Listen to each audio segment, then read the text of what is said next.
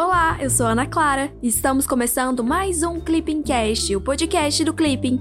Meu papel aqui é trazer uma atualização rápida do que aconteceu na última semana e pode cair na prova do CACD, o concurso de admissão à carreira de diplomata. Agora me conta, você é CACDista? Estuda para o CACD ou pretende começar a estudar? Corre lá para o Clipping. Acesse clippingcacd.com.br para ter acesso à plataforma mais completa de estudos para quem quer ser diplomata e começar a estudar para o concurso com autonomia e gastando muito pouco. Romeu, conta pra gente o que aconteceu nessa semana. Ei, Ana. Olá, pessoal. Tudo bem? Meu nome é Romeu e eu tô aqui para ajudar a Ana neste Clippingcast. Vamos lá então, gente. Nessa edição, a gente vai abordar novos desdobramentos na política venezuelana e como o Brasil e outros importantes atores internacionais vêm se pronunciando sobre a crise na Venezuela. E ainda na América Latina, a gente também vai falar do compromisso do Brasil com as eleições para a presidência do BID e do movimento argentino em busca de diálogo com o Brasil, em particular com o governo Bolsonaro, né? É, também tem novidades na negociação sobre a renovação do novo START e na revisão da fase 1 do acordo comercial entre China e Estados Unidos. E assim, ainda temos um bocado de atualizações do Oriente Médio. Vamos junto cobrir tudo isso. Legal, agora vamos para o resumão dos dias 17 a 21 de agosto de 2020. América Latina e Caribe. Na sexta-feira, dia 14, o Brasil, os Estados Unidos e outros 29 países que fazem parte do Grupo de Lima, do Grupo Internacional de Contato e da União Europeia emitiram uma declaração conjunta de apoio à mudança democrática na Venezuela. No documento, os países instaram todos os venezuelanos a apoiarem a implementação de um governo de transição que convoque novas eleições livres no país e demandaram a independência do poder judiciário. Além disso, a declaração deixou clara a disposição dos países que mantêm sanções contra a Venezuela de discutir a redução dessas sanções, caso haja um engajamento construtivo rumo à normalização político-institucional no país. Finalmente, ressaltaram que uma transição rápida e pacífica para a democracia é o caminho mais eficaz e viável para a estabilidade, recuperação e prosperidade na Venezuela. No mesmo dia, países membros do Grupo de Lima emitiram uma declaração que reforça a unidade do grupo e seu apoio ao presidente encarregado Juan Guaidó. Romeu, como estão as relações diplomáticas entre Brasil e a Venezuela? Em algum momento elas foram rompidas, assim, há alguns meses, todo o corpo diplomático brasileiro em Caracas voltou para o Brasil, não é? Pois então, Ana, é, esse tema é bem complicado mesmo, mas assim, para começo de conversa, é, as relações diplomáticas entre o Brasil e a Venezuela não foram rompidas, tá? Só que o Brasil ele não reconhece o atual mandato de Nicolás Maduro. E para compreender um pouco melhor esse onde a gente está hoje, acho que é importante a gente voltar um pouco no tempo e ver essa cronologia melhor. O que acontece foi o seguinte: em 2016, após o impeachment é, da então presidente Dilma Rousseff, a Venezuela protestou e convocou o seu embaixador no Brasil, deixando apenas um encarregado de negócios aqui no país. No ano seguinte, em dezembro de 2017, o embaixador brasileiro na Venezuela foi declarado persona não grata e o Brasil acabou respondendo reciprocamente, fazendo a mesma declaração sobre o encarregado de negócios venezuelano que estava no Brasil ainda, né? Em janeiro de 2019, o governo brasileiro acabou reconhecendo como ilegal o novo mandato de Nicolás Maduro, reafirmando o seu apoio à Assembleia Nacional, cujo presidente, Juan Guaidó, acabou assumindo como presidente encarregado da Venezuela, contando com o apoio brasileiro, né? E nesse ano, 2020, o Itamaraty retirou todo o corpo diplomático e consular brasileiro da Venezuela, como você havia comentado, isso está correto. E atualmente o Brasil reconhece a representante de Juan Guaidó como embaixadora venezuelana no Brasil. Então, assim, basicamente, as relações diplomáticas não foram rompidas, só que, de certa forma, o Brasil não tem relações com o regime Maduro, né? Ele acaba estabelecendo relações com o regime de Juan Guaidó. Tanto que a embaixadora da Venezuela no Brasil é uma representante do Guaidó, não uma representante do Maduro. Na segunda-feira, dia 17, o ditador venezuelano Nicolás Maduro anunciou o fim das atividades da Assembleia Constituinte para dezembro de 2020. A Assembleia Constituinte hoje é controlada por aliados do chavismo. A medida foi tomada porque, na mesma data, ocorrerá novas eleições para a Assembleia Nacional, atualmente controlada pela oposição ao regime. O governo Maduro espera retomar a maioria na Assembleia Nacional e, para isso, contou com a interferência do Tribunal Supremo de Justiça, TSJ, na nomeação de novas autoridades eleitorais. Contrários a essa medida autoritária, 27 partidos que fazem parte da oposição decidiram boicotar as eleições de dezembro, angariando apoio internacional do Grupo de Lima, do Grupo Internacional de Contato, dos Estados Unidos e de países da União Europeia. Na terça-feira, dia 18, o governo brasileiro anunciou seu compromisso com a realização da eleição para a presidência do BID, nos dias 12 e 13 de setembro de 2020. O anúncio foi feito por meio de uma declaração conjunta liderada pelos Estados Unidos e que conta com a participação de mais de 16 países da região. O Brasil também apoia o candidato norte-americano à presidência do banco, que rompe uma tradição histórica de que somente latino-americanos e caribenhos presidem a instituição. Por isso, países como México, Chile, Argentina e Costa Rica, com o apoio da União Europeia, fazem oposição à realização de eleições neste momento e propõem um adiamento para 2021. Na quarta-feira, dia 19, o embaixador da Argentina no Brasil, Daniel Scioli, disse que o presidente argentino Alberto Fernandes deseja se encontrar com Jair Bolsonaro até o final de 2020. O anúncio ocorre em contexto de tensas relações bilaterais agravadas pela imposição pelo governo argentino de barreiras às licenças de importação de produtos brasileiros. Daniel Scioli ainda afirmou que irá buscar o diálogo com o governo brasileiro para recuperar o volume de comércio entre os dois países que registrou forte retração em decorrência da crise provocada pela Covid-19. Estados Unidos. Na sexta-feira, dia 14, o presidente Jair Bolsonaro enviou ao Congresso Nacional o Acordo de Pesquisa, Desenvolvimento, Teste e Avaliação, RDTIE, assinado com os Estados Unidos em março de 2020. O acordo é uma consequência da designação do Brasil como aliado preferencial ex-OTAN pelos Estados Unidos em 2019 e representa o aprofundamento das relações estratégicas entre os dois países. A aprovação do Congresso e a futura ratificação do acordo pelo presidente vão possibilitar a ampliação do mercado de defesa norte-americano para maior cooperação com o Brasil, com desenvolvimento de projetos conjuntos na área de defesa. Caso entre em vigor, o acordo dará ao Brasil acesso a um fundo do governo dos Estados Unidos de quase 100 bilhões de dólares destinados ao setor.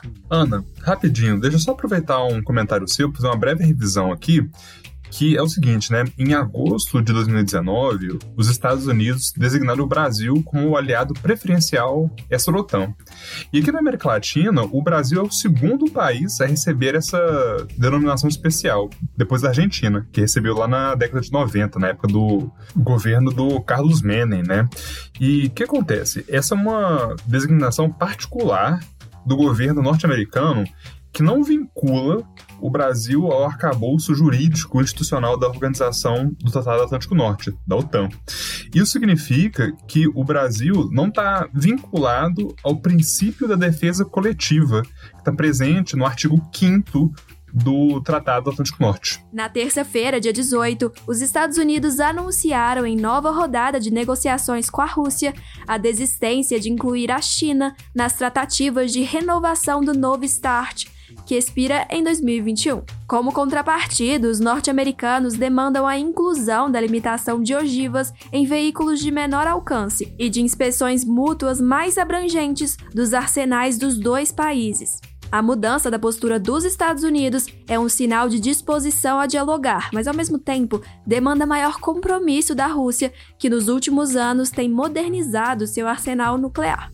Romeu, Estados Unidos e Rússia têm uma série de acordos sobre controle de armas, não é? A gente pode dizer que essa é uma herança da Guerra Fria? Sim, sim, Ana. É isso mesmo. Você está corretíssima, viu? Estados Unidos e Rússia assinaram uma série de acordos que visavam limitar ou então controlar seus arsenais militares, sobretudo de armas nucleares, né? Os principais desses acordos são o SALT I de 1972, o INF de 1987, o START 1 de 91, o SORT de 2002 e o New START de 2010.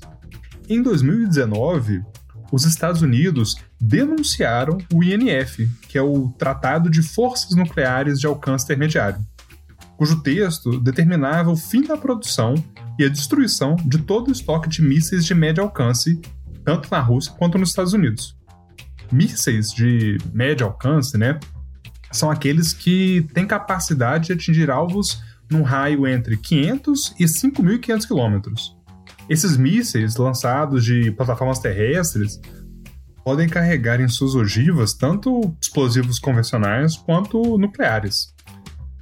Ao justificar sua saída, os Estados Unidos argumentaram que eles tinham provas de que o Kremlin havia violado o tratado ao desenvolver secretamente um novo tipo de míssil de médio alcance.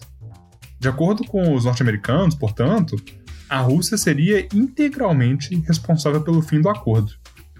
Após os Estados Unidos, o governo russo também denunciou o tratado, além de ter negado o desenvolvimento desse novo míssil como razão pelo fim do acordo. China. Na quarta-feira, dia 19, a China anunciou ter chegado a um entendimento com os Estados Unidos para avaliar nos próximos dias o progresso da fase 1 do acordo comercial, seis meses após sua entrada em vigor. O acordo não impediu a deterioração das relações bilaterais entre China e Estados Unidos, mas é um importante ponto de convergência entre as duas maiores economias do mundo.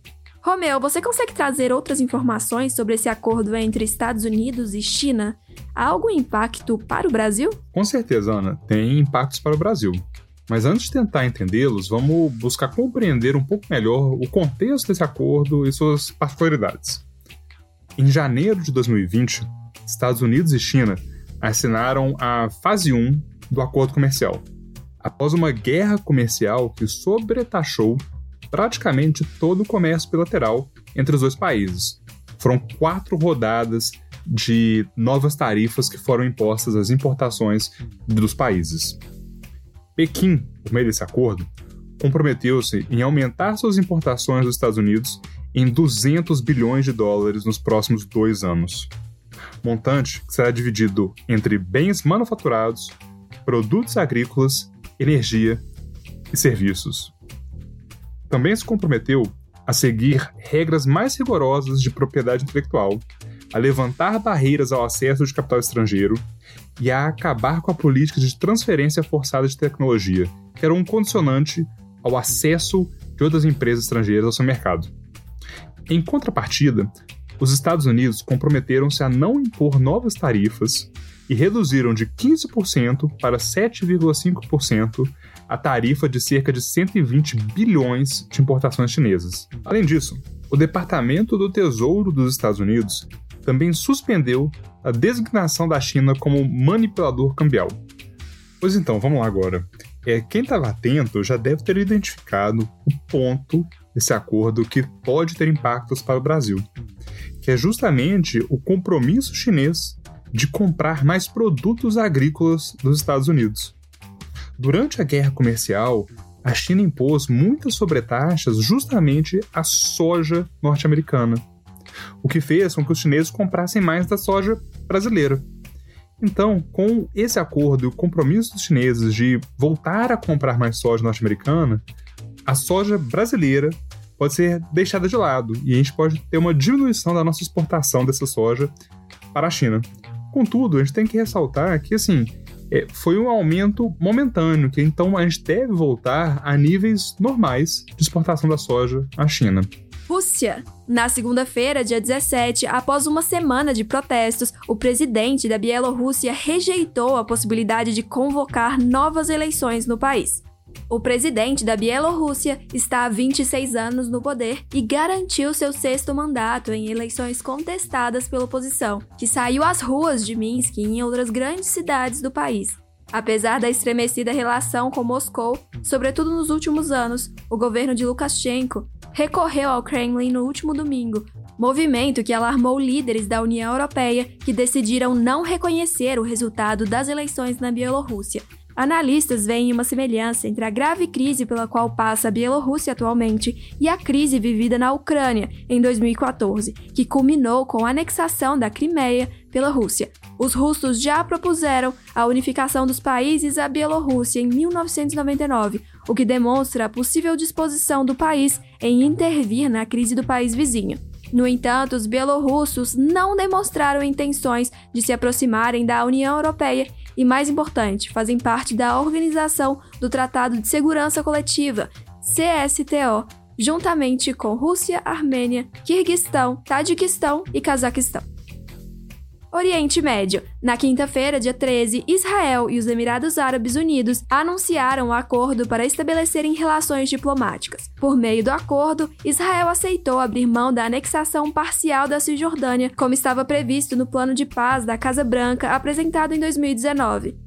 Com a assinatura do histórico acordo, os Emirados Árabes Unidos serão o terceiro país árabe a normalizar suas relações com Israel após o Egito em 1979 e a Jordânia em 1994.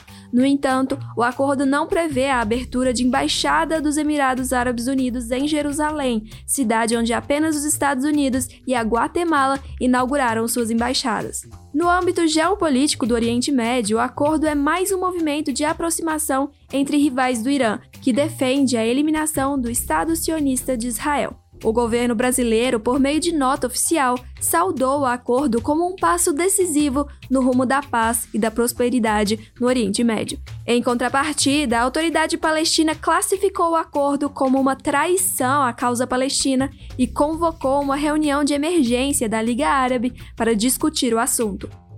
Ana, rapidinho, eu acho que vale lembrar né, que, assim, é, da mesma forma como em administrações anteriores, a resolução do conflito israelo-palestino continua sendo uma prioridade para os Estados Unidos.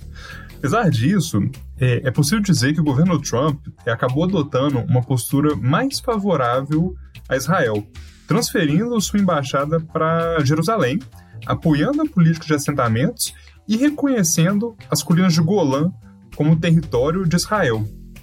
Apesar disso, o, os Estados Unidos continuam apoiando é, uma solução de dois estados para o conflito israelo-palestino. E é com base nessa solução que Washington apresentou um, o Peace to Prosperity, a Vision to Improve the Lives of the Palestinian and the Israeli People, que é o, o acordo do século, né, que o Donald Trump apresentou no começo de 2020. E assim, é, embora esse acordo é, não retome as fronteiras pré-1967, ou seja, antes da Guerra dos Seis Dias, é, ele é importante porque pela primeira vez foi apresentado um mapa da divisão territorial, prevendo a criação de um Estado palestino com o dobro do tamanho atual, só que não contíguo e sem forças armadas.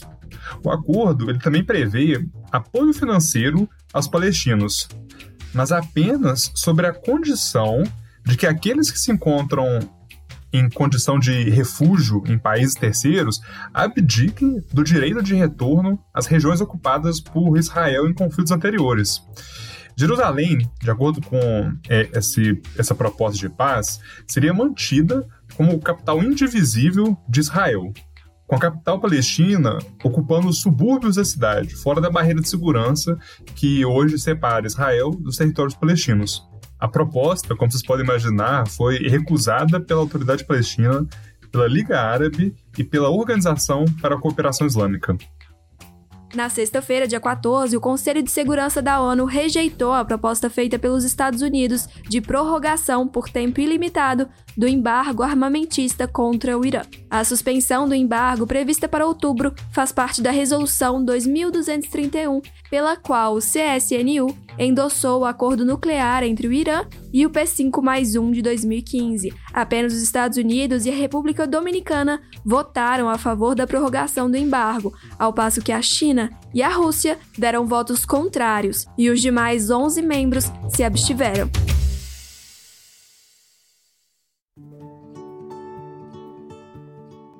Chegamos ao fim do Clipping Cast com o resumão da semana dos dias 17 a 21 de agosto de 2020. Agora chegou a sua vez. Mande o seu feedback sobre o conteúdo do podcast pelo nosso Instagram, o arroba clipping__csd. Além disso, vale compartilhar nas suas redes sociais a sua rotina de estudos no Clipping. Vamos adorar acompanhar tudo, viu? Até semana que vem. Tchau, tchau!